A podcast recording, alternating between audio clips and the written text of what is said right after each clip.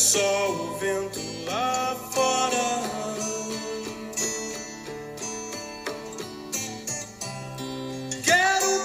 Bom dia, comunidade Go News. Bom dia, bom dia. Hoje a gente ia começar com, com alguma banda de Brasília, né? Afinal de contas, Brasília ontem deu, deu esperanças aí, né? Aprovamos um, um marco legal de startups na Câmara. Agora vai para sanção presidencial. E daqui a pouquinho a gente tem todos os bastidores aí do senador Marco Polo. A Fernanda, a esposa dele, vai me matar. E ele também já deve estar tá já chateado aí com esse, com esse meu com esse meu apelido aí, né, querido Poli? Bom dia, cara, tudo bem? Bom dia, Anderson, como vai? Bom dia, bom dia. Daqui a pouquinho aí você pode comentar pra gente o, toda, todos os trâmites aí, os prós e contras e vitórias e derrotas e tal. E daqui a pouquinho a gente volta também com Legião Urbana Pais e Filhos aqui. Só antes de começar, deixa eu dar uma passada geral que a gente teve várias informações bem relevantes hoje é, nos nossos grupos, né? Então, bom dia, boa tarde, boa noite para você que também está no Spotify aí, muito bem-vindo e nos acompanha. Somos a Go nós endereçamos velocidade e algum controle aí para unir uh, inovação e controles voltados ao futuro, né? Uh, e a gente teve algumas, algumas matérias e artigos, conteúdos bem relevantes que sempre circulam nos nossos grupos e a gente faz desse podcast diário aqui em 30 minutos, ou por aí, né? Ou mais ou menos 30 minutos. A gente procura trazer o que de mais relevante é para a tomada de decisão de alto nível do, no ponto de vista das questões digitais. Uh, a primeira das, das notícias, e daqui a pouquinho o Poli seca aí a questão do, do marco legal, uh, a gente teve do, do uh, o novo conselho do Nubank, né? E, e, by the way, querido Sérgio Alexandre está por aqui. Sérgio, se você quiser comentar um pouquinho, já vamos começar diferente aqui hoje, né? Comenta um pouquinho aí sobre esse sobre. conselho do, do Nubank, por favor, querido. Bom dia, Anderson. Bom dia, Go Newers. Prazer estar aqui com vocês novamente. Gente, bastante interessante esse movimento que, que o Nubank fez, anunciado aí para todos nós essa semana, né? Que traz é, uma série de, de novos, vamos chamar assim, conselheiros, né? E pessoas com, com um foco bastante estratégico naquilo que a gente imagina que, que é o um negócio que é a expansão do Nubank, né? Então, importante entender quando você você coloca alguém ali que trabalhou tanto com fintechs, né, como a Jaqueline Rezes, né, fica claro, né, que a que a expansão e talvez até mesmo aquilo que o Nubank está olhando em relação às fintechs, né, eu imagino que vai ser potencializado aí fortemente com a entrada dela no conselho, né. Por um outro lado, é bastante interessante quando você vê também alguém do, do Federal Reserve, né, dos Estados Unidos entrando é, dentro dessa visão do Conselho que pode, de uma certa forma, demonstrar um pouquinho aquela intenção de explorar o mercado americano né, e de expandir regionalmente as atividades do, do Nubank, né, cada vez mais em direção à América do Norte, vamos chamar assim. Né. E, isso é muito, muito, muito é, fortalecido né, quando você vê alguém do BID, né, quer dizer, do Banco Interamericano de Desenvolvimento, também estando no conselho, né? Que, que é o caso do Luiz Alberto Moreno, né? Então, assim, me parece um movimento bastante estratégico de usar o conselho, Anderson, é, para de verdade, né? Trabalhar a estratégia da empresa, né? Quer dizer, é, é uma visão muito clara para mim de que eles estão nesse momento observando os passos do mercado e usando do conselho para expandir esses passos e para cada vez mais irem para um, uma visão né, de usar o conselho como de verdade conselheiros olhando para fora, né, e não conselheiros olhando para dentro, né, como tradicionalmente a gente tem aquelas reuniões intermináveis, né, que ficam se preocupando com questões não que não sejam importantes, mas que não vão levar a empresa para um próximo patamar. Né?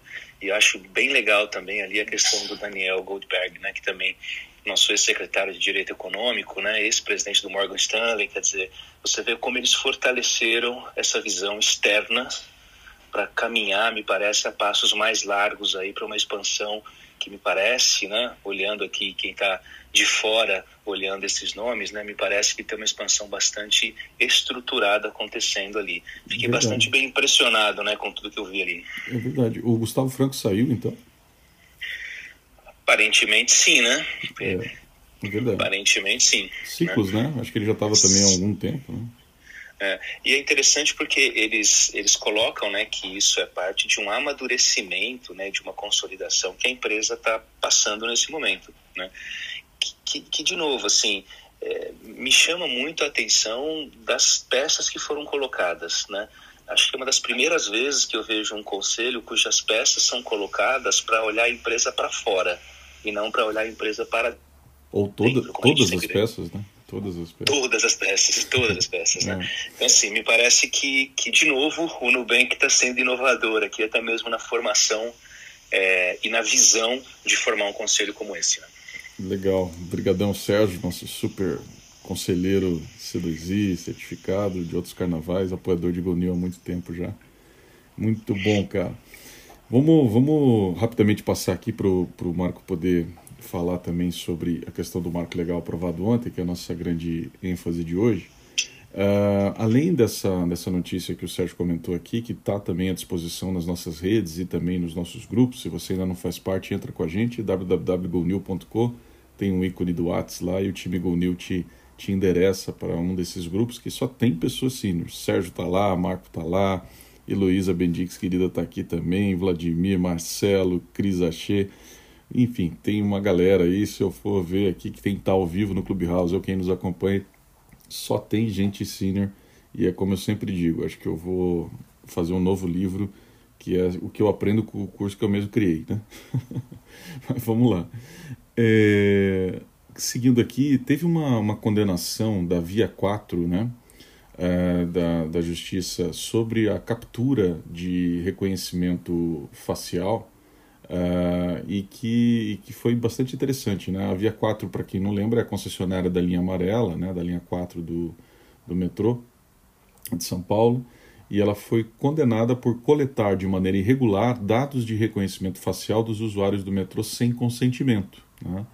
E é bastante interessante, foi uma ação civil pública apresentada aí pelo IDEC em 2018 e saiu essa, essa primeira, em primeira instância aqui, a, a, a condenação, né? Então esse link também, para quem tiver mais interesse, está à disposição. Eu vou passar um pouquinho rápido hoje pelas, pelos assuntos aqui, para a gente dar espaço ao marco legal. Uh, no eixo de riscos, estratégias e trends, a gente tem dois, duas notas bem interessantes sobre aquela questão do, da escassez global de chips que está afetando as indústrias. Né? Tem uma que saiu no, no, no na época Negócios, é, que fala sobre isso, repercute, saiu ontem, e também teve uma matéria que saiu em vídeo é, no, no Globoplay, né? Também está dizendo aí sobre a falta de semicondutores que prejudica a retomada da indústria brasileira, então vale a pena a gente ter uma atenção para isso. Também tem uma matéria bastante interessante é, falando um pouquinho, novela 5G, né? 5G e o Brasil, saiu no portal Tilt é, do UOL, a questão de que as instalações das antenas 5G em São Paulo, elas, elas podem não andar muito rapidamente, justamente por falta de uma lei, né? Há uma lei obsoleta que regula a construção de torres, né? Mas ela foi considerada inconstitucional. Aí a prefeitura e a Câmara é, tentaram reverter essa decisão do STF sobre o tema, mas ainda não, não conseguiram. Né? Enquanto isso, o projeto de lei sobre o tema está parado na Câmara. As teles dizem que há mais de cinco anos não se licencia antenas em São Paulo, só que a, a 5G, a rede, ela exige de 5 a 10 vezes mais antenas do que o 4G. Então esse é um super, uma super issue aí que precisa ser endereçada, né? Uh, seguindo aqui, no eixo de Social e Environment, uh, saiu uma provocação do executivo do Goldman Sachs, né? Sobre, peraí, tem dados demais né, que as empresas fornecem, reportam sobre ESG, e acho que super vale a pena também dar uma olhadinha nesse link, tá nas nossas redes, nos nossos grupos, você pode ter mais informação. Goldman Sachs né, afirma: empresas fornecem hoje mais dados ESG do que seria necessário. Eles afirmaram, não estão perguntando. né? Para o executivo que foi entrevistado aqui, o risco é que as gestoras percam o controle do que é importante e as empresas mergulhem em dados burocráticos é, ao, ao tentarem mostrar suas agendas SG. A gente já repercutiu, foi uma super treta aqui dos nossos bom dias. Recebemos o Hélio Beltrão, que inclusive está em um dos nossos grupos também, que teve uma, uma polêmica coluna na Folha. E de tudo que eu lembro que nós discutimos, esse foi um dos pontos que realmente foi falado aqui. A querida Agnes também sempre colaborou nesse sentido do, dessa, dessa, dessa densidade muito grande, né? De, e da própria do próprio report não está sendo não está sendo reconstituído ou reconstruído de uma, de uma coisa mais simples tal isso no Brasil mas aqui a Bloomberg está repercutindo também é, essa questão da, da, da, prestação de contas de em, de Wall Street mesmo né então vale a pena dar uma olhadinha também nesta matéria uh, avançando é, em Capital Account e já estou terminando aqui Poli para te passar a gente tem a notícia de que os NFTs, né, os nossos tokens não fungíveis, eles passam a ser vendidos pelo eBay, né? É possível agora adquirir os NFTs pelo eBay, tem uma notinha sobre isso. Temos aqui um portal olhardigital.com.br, um artigo que fala sobre o avanço chinês na implementação da sua moeda digital e os riscos que isso significam para a ameaça à economia global que dá conta, basicamente, aqui resumindo, do, da questão do, do, dessa moeda digital poder ser a referência, né, já que está muito mais à frente do que o Banco Central Europeu, do que uh, o Fed, é, a possibilidade então, ou risco, como, como queiramos encarar, de que a, a China né, é, substitua o dólar, digamos assim, como a moeda de transação internacional, uma vez que muito boa parte das, da, do comércio hoje feito pela China é, usaria a referência da, da, moeda digital, do yuan né, digital chinês, é, nessas, nesses acordos e nesses, é, nessas transações. Né? E o dólar americano deixaria de ser então um intermediário, é, como ocorre com o protocolo bancário lá, o SWIFT. Né? Enfim, então acho que fica aqui um, um, ponto de atenção e isso vai estar à disposição aí nos nossos grupos. Como sempre, a gente faz essa curadoria aí com muito carinho. Também temos uh, hoje, para fechar aqui, uma, um artigo muito interessante que saiu no portal é, Wharton, né, sobre o que impede que as empresas digitais tenham sucesso globalmente. Na verdade, é, o que nós temos aqui é a repercussão de um livro chamado de, uh, O Paradoxo da Plataforma, no cara chamado Mauro Guilhem, né?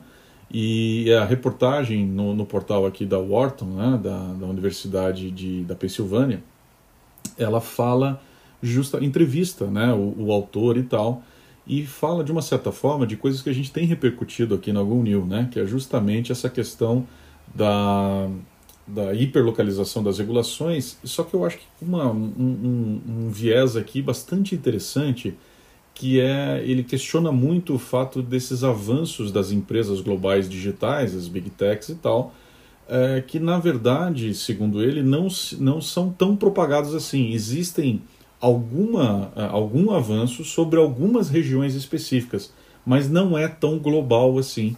E esse é o paradoxo apresentado pelo livro. Então, bastante interessante. Eu ainda não li o livro, mas essa nota que está aqui e essa entrevista que saiu vale muito a pena a gente dar uma olhadinha. E eu acho que o livro também vale super a pena, tem muito a ver com essa pegada aqui que nós discutimos em Go New. Né? Então é isso, vamos emendando e vamos trazendo aqui o queridíssimo Marco Poli para a gente falar. Só antes, lembrando que nós temos materiais novos dentro do Community Reports, né? Indústria 4.0 e portal é, do, e por dentro do SG Tech também, dois relatórios bem interessantes que estão lá, www.gonil.com, comunidade e, e, comunidade e reportes da comunidade. É um local que com muito carinho a gente faz aí um sumário, né, um índice desses principais relatórios que circulam nos grupos e normalmente a gente tem é, muito interesse neles, mas tem dificuldade em achá-los, né?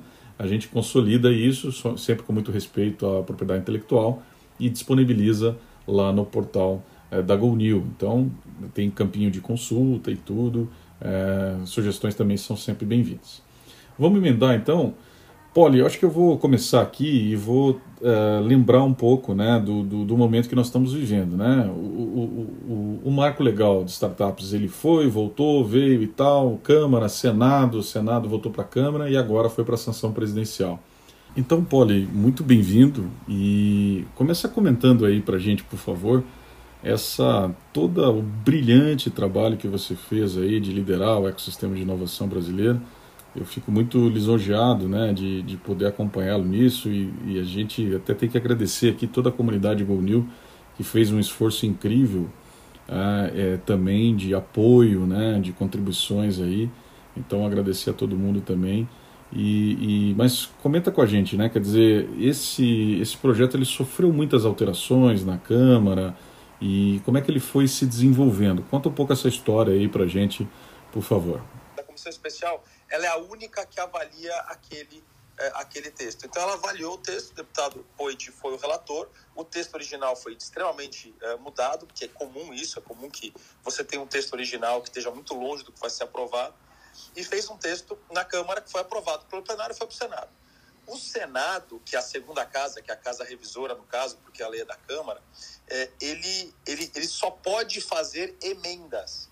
Então ele fala, olha, é, eu emendo isso, isso, isso, isso, isso. Vieram 10 emendas do Senado de volta.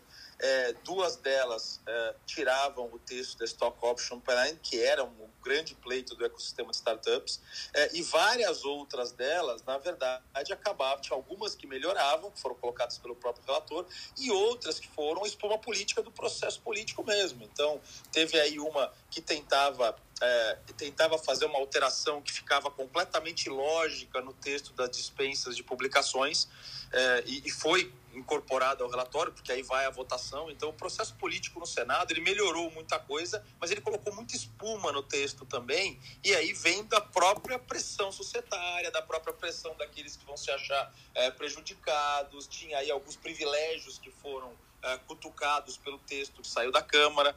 É, e nessa volta esse, esse texto teve algumas emendas que eram prejudiciais ao texto original. E o, o deputado Poit, é, que era que foi extremamente feliz, ele separou muito bem o que era é, produtivo, o que de fato melhoraria o texto, e eram algumas emendas, e separou aquelas que não eram.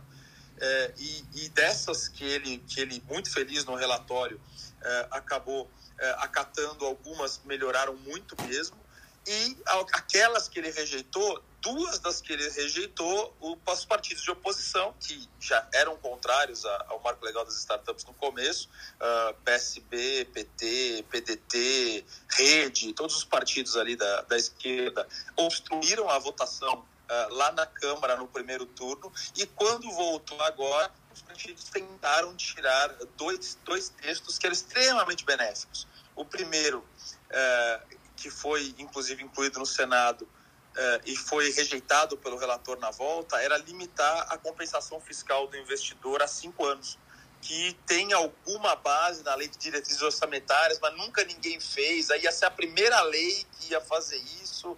Eh, e, e, lá na, na Câmara o, o, o falou: não, isso aí está fora. O PT pediu uh, um destaque. Um destaque é quando a, é, é votada separado uma proposta de emenda.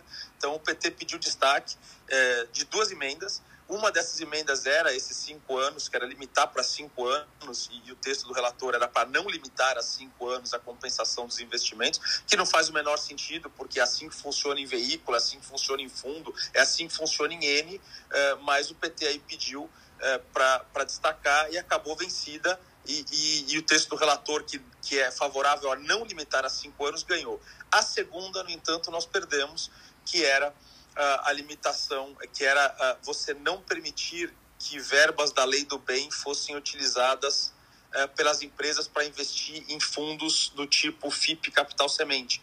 Então, o texto que voltou do Senado não deixava esse investimento. O deputado Poit, relator, defendia esse investimento, não é a criação de um subsídio novo, é só dizer daquela parte que a lei do bem já separa para investimentos em inovação, lei do bem, lei de inovação, já separa para investimentos uh, em inovação, um tipo de inovação vai ser o FIP Capital Semente, faz todo sentido.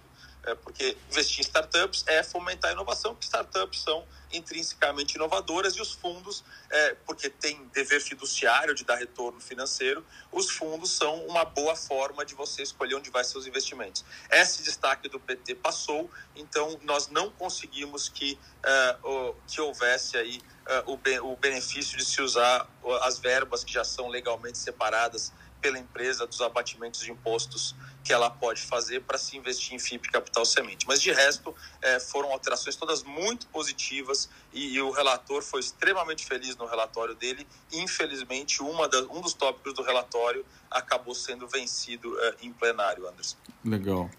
E tem uma. Um, é, voltando um passinho atrás, né? É, uma das, das, das questões que acabou não avançando foi a questão dos stock options e os modelos aí de, de partnership e tal, que na verdade tinha sido gerado um texto na Câmara na, na apreciação inicial que acabou ficando mal resolvido, né? É, mal redigido e tal.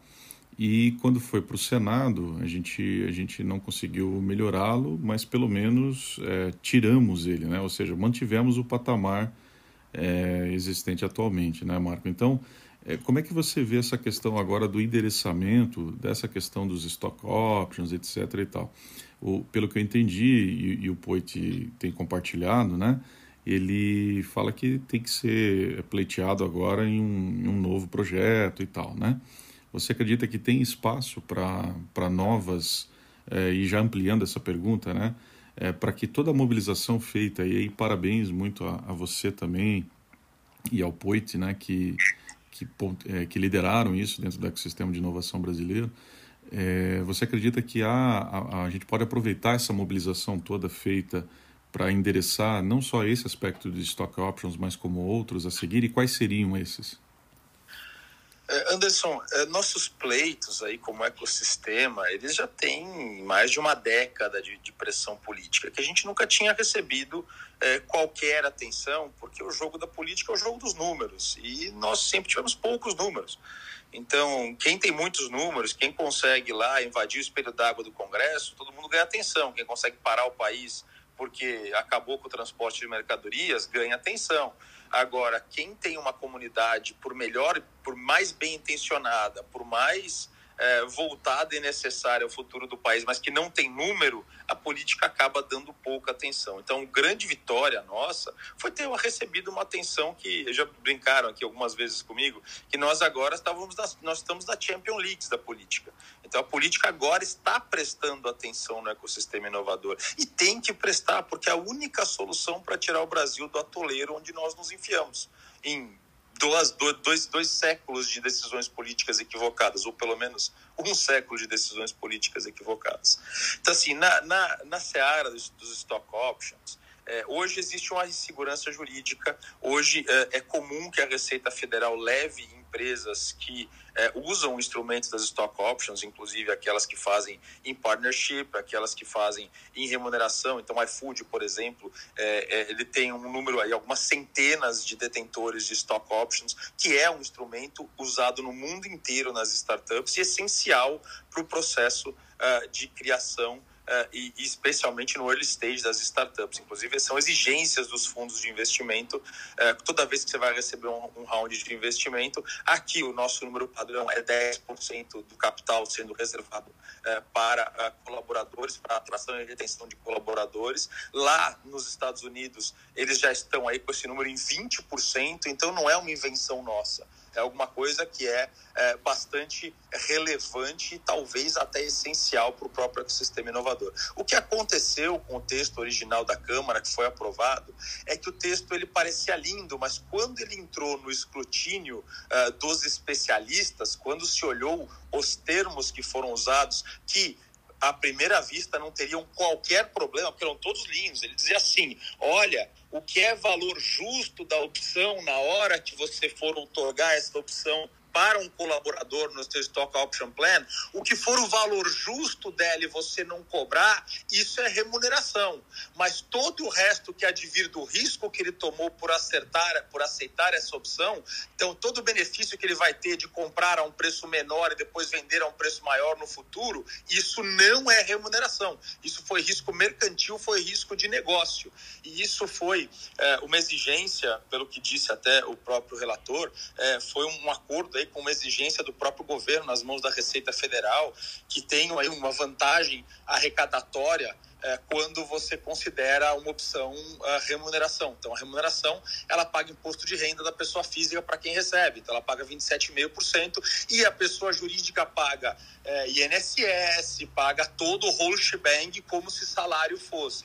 Enquanto que no mercantil, você paga ganho de capital, que hoje é alguma coisa entre 15% a 22,5%, a depender do volume que você receber. Então, foi uma pressão forte da Receita Federal. Hoje, a Receita Federal é, tem uma briga grande com todo mundo que usa esse instrumento. Então, quando você é pequenininho e não aparece, ninguém vai bater na tua porta. Quando você é uma empresa aberta e está lá com, com, ações na bolsa e tem esses instrumentos, a Receita Federal bate na sua porta e ela autua as empresas que usam esses instrumentos e não uh, e não uh, uh, e não recolheram a tributação sobre remuneração.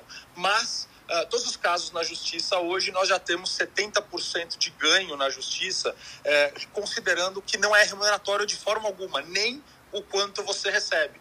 E tem 30% que ainda tem ganho da receita ou ainda está em discussão. Então, assim, já está correndo uma pacificação de que é mercantil. Eu não tenho remuneração, não é salário, não é sujeito a tribunal no tribunal do trabalho, não é sujeito a qualquer coisa que seja tributação sobre salário, mesmo porque isso é para atração e retenção. Isso é só, é, ele é usado para para compensar o que a startup é, tem de não atratividade, o risco dela eu sou um executivo, eu sou um funcionário-chave, eu posso optar por ir para uma grande empresa multinacional segura para ganhar 15 mil reais, ou eu posso optar por ir para uma startup que pode quebrar mês que vem para ganhar 15 mil reais. Para onde você iria? Óbvio, ganhando o mesmo salário para empresa que tem mais segurança, porque eu vou ter lá uma vida mais tranquila, eu posso optar por ficar lá mais tempo, enquanto que a startup tem uma chance grande de quebrar. Ah, então você pode escolher entre ir para uma empresa tradicional ganhando 15 mil reais, ou para você ir para uma startup ganhando 15 mil reais mas recebendo um bônus de atração que se essa empresa der certo, você ganha uma participação muito grande no futuro, se ela der muito certo. Então isso é uma atratividade para tirar o negativo do risco da startup. Então não deveria ser remuneratório de qualquer forma. Mas aí, é, no texto que passou pela Câmara, deixava aí um texto bonitinho que é é, o valor justo da opção. Só que esse valor justo da opção, todo mundo que lê e é leigo olha e fala, pô, bonito, é valor justo. É, não, tudo bem. O valor justo da opção é um pouquinho só porque é pequena, porque a hora que você outorga, a empresa não está valendo nada. Então ela vai pagar pouquinho imposto sobre essa outorga. E depois, quando vender que vai valer um montão, aí é mercantil, não dá problema. Exceto que o valor, o termo valor justo não tem definição para empresas fechadas. Então, na prática, você não teria como calcular usando regras contábeis ou qualquer tipo de cálculo, qualquer forma de cálculo no Brasil ou no exterior que conseguisse determinar o valor justo dessa opção se a empresa não tivesse ação em bolsa. Então, assim, tem diversos textos a respeito. Então, no fim do dia, o que aconteceu é que quando se olhou um texto que parecia bonito, na verdade, era uma grande armadilha, porque aí a Receita Federal ia acabar é, fazendo o cálculo que ela quisesse sobre isso, porque ela ia determinar qual seria essa fórmula, porque essa fórmula não existe em nenhum tipo uh, de círculo contábil, ela é simplesmente inaplicável. Então, o, o, ecossistema deu um pulo dessa altura, muitos deles declarando acabou o ecossistema no Brasil, porque a Receita Federal agora vai tributar o quanto ela quiser, e toda vez que você dá munição para a Receita Federal, ela usa para bater as melhores intenções, ela sempre fez isso, a função dela é essa. E aí acabou que deu esse quiprocó inteiro e nós fizemos uma briga cerradíssima para remover o texto, é, pelo menos voltar ao status quo. Era impossível melhorar o texto para o nosso objetivo, porque a Receita Federal e o governo e todo mundo mais, e a esquerda estava bloqueando, porque a esquerda veio com um papo totalmente louco e sem função de que as stock options iam ser usadas como única remuneração dos funcionários, o que é um absurdo. Então, eles diziam, como nesse texto como tá, na verdade não tem mais salário para o funcionário, eles vão receber só stock option. Aí ele vai trabalhar para uma empresa que vai quebrar. É, e aí ele não vai receber absolutamente nada pelo trabalho que ele fez, aquelas devaneios que não dá para entender de onde vieram. Então, é, já que tinha a esquerda contra, o governo contra e todo mundo contra, é, não coube nesse projeto agora. É, e foi prometido por todos os envolvidos que ia ser colocado num projeto nacional, mas é, eu não tenho aí grandes esperanças de que a gente consiga uma aprovação nesse termo legislativo, porque é, as janelas para esse tipo de aprovação são muito pequenas e nesse momento de, de problemas fiscais, né, nós temos aí pelo menos 10 anos pela frente é, de conta que vai chegar dos nossos auxílios de Covid, é, eu não tenho grandes esperanças de que é, os, os cercos ali do executivo é, sejam mais menos intransigentes em relação a qualquer aumento fiscal tributário que eles consigam. Então, não sei se é uma boa hora de fazer, temos essa promessa, mas, é, de novo, entre promessa e apresentar o texto é, é uma coisa, até esse texto ser aprovado e depois passe a sanção, lembrando que o TCU regula uma série de dispositivos, inclusive tem um acordo do TCU que proíbe a redução tributária no Brasil, tem um acordo do TCU de 2019 que diz que você não pode reduzir tributos, então foi por isso que a gente lotou tão ferrenhamente, porque se tivesse virado tributo, se tivesse passado o texto, isto é remuneração, hoje no Brasil não tem volta. Então a gente não deixou passar o texto, então não é remuneração, então não é redução tributária quando você tirar lá na frente. Então, esse foi o grande pepino. A gente não podia deixar passar de forma nenhuma, porque uma vez que você institui um imposto no Brasil, ele é impossível de ser retirado. A única forma de você retirar é você dizendo de onde outro imposto vai aumentar para esse aqui poder diminuir. Então, como esse não existia, a nossa briga foi extremamente cerrada para que ele não passe a existir, para que a gente não tenha, entre aí na regra do TCU, de que é proibido baixar imposto depois, e aí ele nunca deixaria de existir. Então essa foi a grande briga, Anderson. Legal, legal, Marco. Gabriel, nosso querido Master Governança Nova Economia, fala aí, cara. Tem uma pergunta? Opa, pessoal, bom dia. Não, na verdade eu ia mais puxar um comentário por um outro lado, nessa parte do, do stock option, é, mas não nessa parte institucional aí, legislativa, mas mais do, do, do business, né, e do, da, da vamos dizer assim, da estratégia de se usar isso numa empresa mais estabilizada, numa empresa nascente, né? Mas acho que é uma outra discussão, talvez fique para um outro momento. Não, beleza. A gente sempre tem essa, esse cuidado aí de analisar esse tema, que é muito, muito importante, né? Inclusive está até no nosso Go New Guide, né? Então, para você que ainda não baixou os nossos e-books, fica à vontade, é tudo gratuito, está lá no site www.gonew.com e é, essa, essa riqueza toda de análise né, que a gente procura fazer desse e de outros temas, a gente tem nessa parceria muito legal, eu, o Poli, o Ricardo Morim, dentro do que hoje já é né, o nosso centro gravitacional maior de discussão das questões de inovação, regulação, ética, associada a tecnologias e, e, e esses avanços justamente é, é, é esse o, o, programa que a gente tem procurado fazer com muito carinho. Aí. Então, se você ainda também não faz parte do C2I, não sabe o que está perdendo, que são justamente essas discussões muito ricas que a gente vem tendo. É, e agora só na turma 6, né? Turma 5 super, super lotou. Turma 6 só a partir de julho, não perca. Também tem poucas vagas. Querido Beni, bom dia.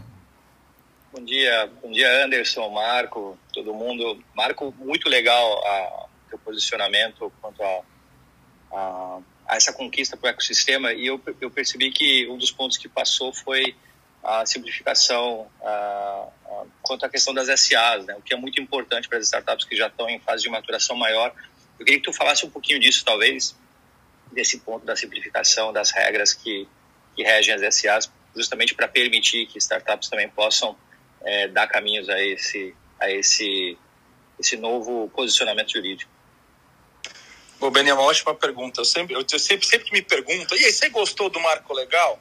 Falava assim, nós, nós, nós, tá, nós estávamos mirando em 100. O ecossistema precisa de 100 e não é para ficar à frente do mundo, é para se igualar com o resto do mundo que está mudando muito rápido. A gente conseguiu 15, 20, Tá, então assim, do 100 que a gente precisava para igualar a velocidade, não é igualar o patamar, para igualar a velocidade do resto do mundo, a gente precisava de 100, a gente conseguiu 15, 20 aí com o marco legal, porque temas tributários são vacas sagradas, não podem ser mexidos por causa desse acordo do TCU, então nada que envolvia refazer tributo conseguiu passar, e tinha-se um pleito aí muito antigo uh, de melhorar a lei das SAs, que é, uh, infelizmente, é a melhor regência sobre startups. É a lei que melhor rege uh, as startups seria a lei das SAs. Mas a lei das SAs, como tudo mais no Brasil, uh, tudo, tudo, no Brasil é pensado, que se refere a mercado de empresas, né, empresarial, é pensado ou para a pastelaria da Dona Maria ou para Vale e Petrobras. Então não tem alguma coisa no meio do caminho para uma empresa inovadora.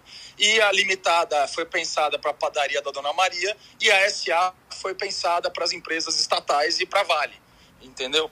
Então, a, a, a lei das SAs ela é uma lei feita para empresas que demandam uma quantidade de governança e controle extremamente maior do que uma startup em estágios iniciais. Aí. Inclusive, uma das grandes lutas aí da GoNew, o Sum Control.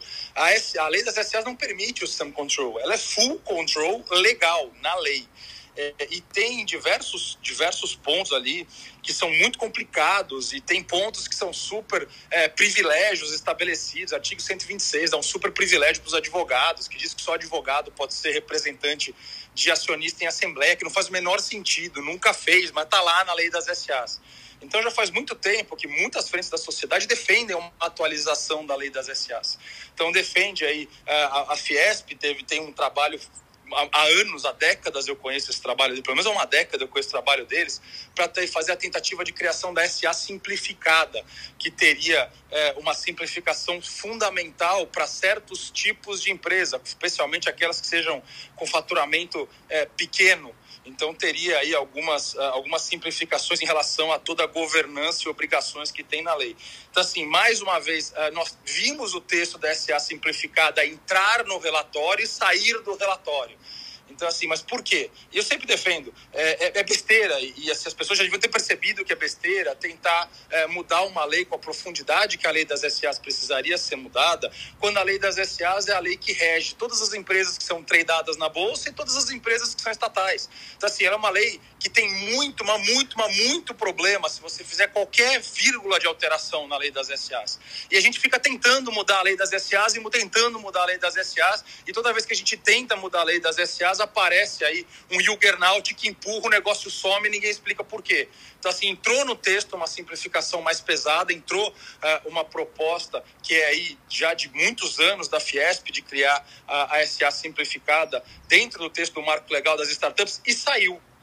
Então ele entrou, apareceu, a gente viu no, no, no nosso propósito de relatório, de repente esse texto saiu. É, e isso acontece claramente, porque o Ministério da Economia é contra, porque vai alterar todas as empresas estatais, todo mundo que tem grandes empresas vai olhar e vai falar, B3 vai olhar vai falar, CVM vai olhar vai falar, pô, você precisa consultar 550 milhões de para poder fazer uma vírgula de alteração dentro da lei das SAs. E aconteceu que a gente conseguiu algumas pequenas alterações, uma grande vitória, inclusive do deputado Poit, relator, para tirar um privilégio que era um privilégio maldito, que era um dos grandes problemas que a lei das SAs tinha, que fazia sentido talvez na década de 70 que ela foi promulgada, mas toda vez que você cria um privilégio, alguém se beneficia dele, não deixa de fazer sentido e o privilégio continua. E esse foi um caso que foi uh, as publicações. Então, o marco legal das startups a obrigatoriedade das publicações para todas as sociedades anônimas que faturam até 78 milhões de reais, o que foi uma gigantesca vitória, porque essas publicações custam anualmente qualquer coisa entre 30 e 100 mil reais. Então você pega uma estrutura que é a única estrutura que de fato funciona para uma startup, que não é feita para ela, não é apropriada, não deveria estar sendo usada, mas não tem opção e aí você fala, e além de ser totalmente travada, ter uma governança extremamente complicada, ter 200 e tralala artigos e metade deles não servem para você, mas você precisa mesmo assim usar, nem tem função, você ainda é obrigado a pagar de 30 a 100 mil reais todo santo ano para um jornal impresso, mais o diário oficial, só porque poderia ter feito sentido na década de 70 da publicidade dessa forma. Então hoje ninguém mais lê jornal impresso, não faz o menor sentido, a internet é um meio muito melhor para obrigar a publicidade, mas continuava na lei e como era um privilégio de alguns, isso não saía. Isso saiu nós conseguimos derrubar isso no texto do marco legal, lembrando aí que o próprio uh, presidente editou uma medida provisória em 2019 uh, que foi considerada uh, revanchismo contra a Rede Globo e o valor econômico, que dispensava todas as empresas de publicação, ela caducou na Câmara. E agora a gente conseguiu dispensar todas as empresas que faturam menos de 78 milhões de reais por ano de fazer publicações. E foi uma simplificação e uma vitória retumbante que inclusive a própria Casa Civil estava avisando, não vai passar, não vai passar, não vai passar, não vai passar e passou. Então, assim, foi uma luta ferrenha para acabar com esse privilégio, pelo menos em relação às pequenas empresas, que já está em discussão. Ele perdura aí desde a década de 70, quando a, a a lei das SAs foi, foi criada. Ele teve uma discussão em 2000, aonde tentou se retirar pela primeira vez, não caiu, e desse, desses últimos 20 anos teve N tentativas e toda vez o, o lobby dos, dos, privilegiados acabou é, prevalecendo. Dessa vez ele, ele, ele não prevaleceu e prevaleceu aí a retirada desse privilégio. E, junto com isso, a publicação e os livros eletrônicos. Então, essa foi a grande vantagem. Agora, não é mais necessário livros físicos para essas empresas que também não precisam publicar. Então, assim, era uma atualização ridícula, deveria ter sido feita 20 anos atrás, mas a gente continua tentando mudar a lei das SAs, que não muda de forma nenhuma. A gente conseguiu fazer essa pequena mudança. E a minha luta é sempre para a criação de um novo tipo jurídico para as startups, porque a gente não vai conseguir fazer limitada uh, se conformar ao que nós precisamos. E, por Deus, a SA nunca pode ser mexida. Então, esse pequeno avanço que a gente conseguiu fazer na lei das SAs já foi extremamente significativo. Agora, todas as SAs que são uh, empresas SAs pequenas, entre aspas, né, que têm um faturamento menos de 78 milhões, agora podem ter livros 100% eletrônicos, eles não precisam mais de livro físico, que ainda era uma obrigatoriedade. Imagina você circular pelo Brasil um livro para as pessoas assinarem as ações ou um livro de atas para elas assinarem, que ainda acontecia, que era uma insanidade. Agora não precisam mais de livros físicos e também eh, não precisam mais de publicações em jornais. Uma economia significativa e um fim de um privilégio que fazia pelo menos duas décadas que a gente tentava remover. Mas diversos outros pontos de simplificação, muitos deles propostos, inclusive pelo que vos fala, simplesmente não entraram na lei. E cada vez mais eu me conformo que é impossível fazer qualquer alteração significativa na lei das SAs e que a gente precisa partir para uma legislação nova, é, corporativa, que seja mais adequada para esse mercado. Hashtag reforma da lei das SAs aí, né?